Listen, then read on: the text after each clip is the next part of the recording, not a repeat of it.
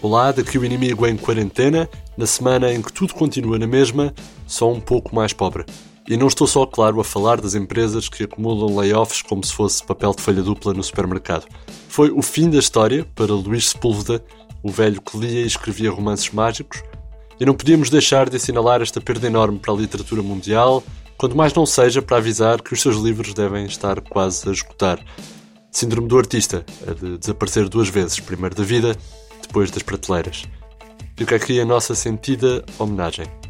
A semana foi também marcada pela extensão do estado de emergência, pelo menos até maio, e se muita gente já estava cansada de ter que comprar pão no seu município de residência, parece que muitos partidos também estão contra este alargamento do Estado.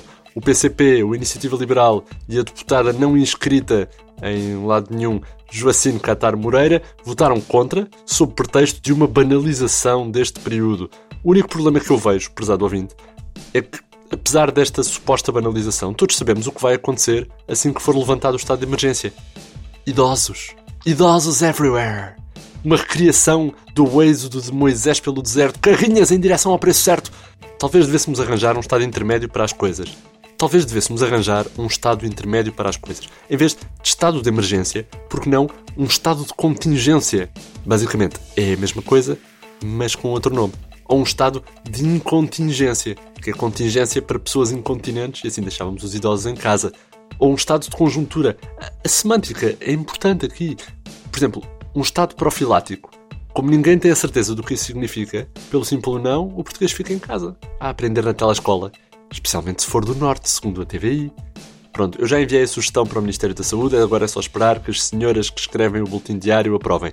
Vamos então aos destaques da semana no único jornal que diz sempre a verdade, o inimigo público. Esta semana, António Costa apelou aos portugueses para que não deixem de planear as férias de verão e, para dar um sinal inequívoco à sociedade portuguesa, decidiu que o primeiro setor económico a voltar gradualmente à normalidade serão, trrr, suspense, os vendedores das bolas de Berlim. Isto, claro, seguidos dos cafés com arcas de gelados, tirando a do Aires, ou dos quiosques que vendem chapéus de sol e toalhas de praia com a cara do Bob Marley e do João Galamba. António Costa aconselhou ainda aos portugueses a começarem a passear o cão de chinelos. No mundo lá fora, poderemos ter o enfermeiro Luís que tratou o Boris Johnson a seguir à Rainha Isabel II? Tudo indica que sim.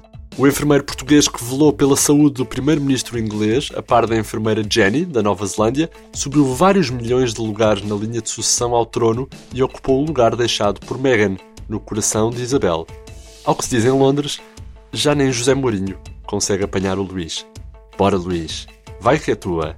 Um exclusivo IP sabe também que o enfermeiro Luís vai então cumprir o seu dever patriótico e voltar a Portugal para ficar com Mário Centeno toda a noite citando a canção do Toy, a cuidar do déficit que nos próximos meses promete ir para o Maneta. O enfermeiro Luís vai depois continuar a sua missão como diretor de programação de TVI. Que bem precisa. Por falar nisso, já há resposta à polémica da TVI. Depois da reportagem em que declarava que o Norte é menos educado e que por isso as pessoas constipam-se mais por lá ou assim, a TVI pediu desculpas e lançou de imediato para o ar um outro trabalho onde se garante que, do Mondego para baixo, só há analfabetos. Garante a estação, então. Todos os lisboetas algarvios e assim não distinguem uma vogal de um Marcos Mendes, invejam o Norte e foi por isso que foram buscar o João Vieira Pinto ao Boa Vista. Pois, parece que não resultou muito bem em lado nenhum. Seja no Norte, no Sul, nas Ilhas ou na eternamente nossa Olivença, nunca tratamos o nosso leitor por burro na edição impressa do Inimigo Público, todas as sextas com o público.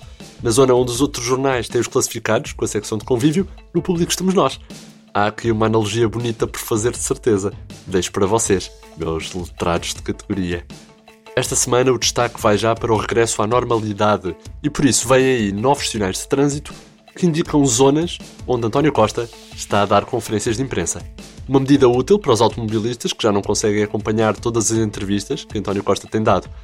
A nova sinalética também indica as zonas arriscadas, onde as pessoas dão beijinhos, abraços e corações, os cruzamentos em que Marta Temido declarou cercos sanitários, as curvas perigosas das namoradas dos futebolistas que enchem agora os desportivos online, agora e sempre, e as localidades nortenhas com pessoas pouco educadas, logo doentes, logo maçons, logo celíacas e leitoras vidas de rodapés da CMTV.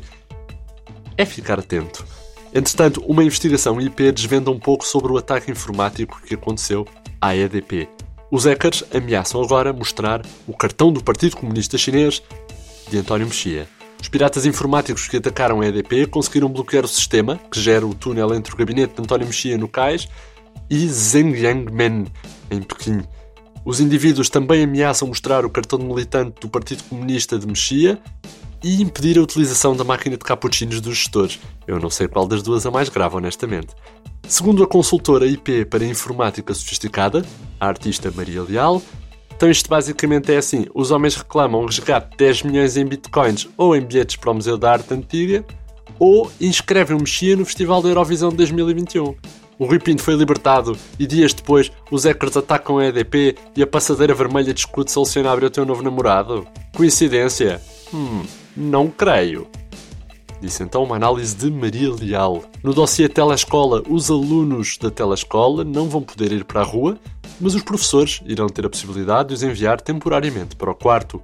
A garantia foi dada ao inimigo público pelo Ministro da Educação, Tiago Brandão Rodrigues, que assinou esta semana um despacho a dar poderes reforçados a todos os docentes para lidar com casos de indisciplina nas aulas.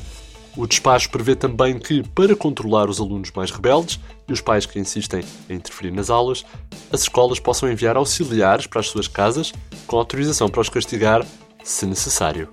E pronto, na edição à base de papel e tinta, descubra ainda que Há pessoas que já colocam o número do WhatsApp na máscara social para o engate em locais públicos. A queima das fitas de Lisboa será online e as idas ao Gregório mantêm as regras de distanciamento social. A TVI vai voltar a transmitir os batanetes para satisfazer a população menos educada do Norte. E conheça várias idosas que já estão a costurar uma máscara social para os netos, toda em macramé.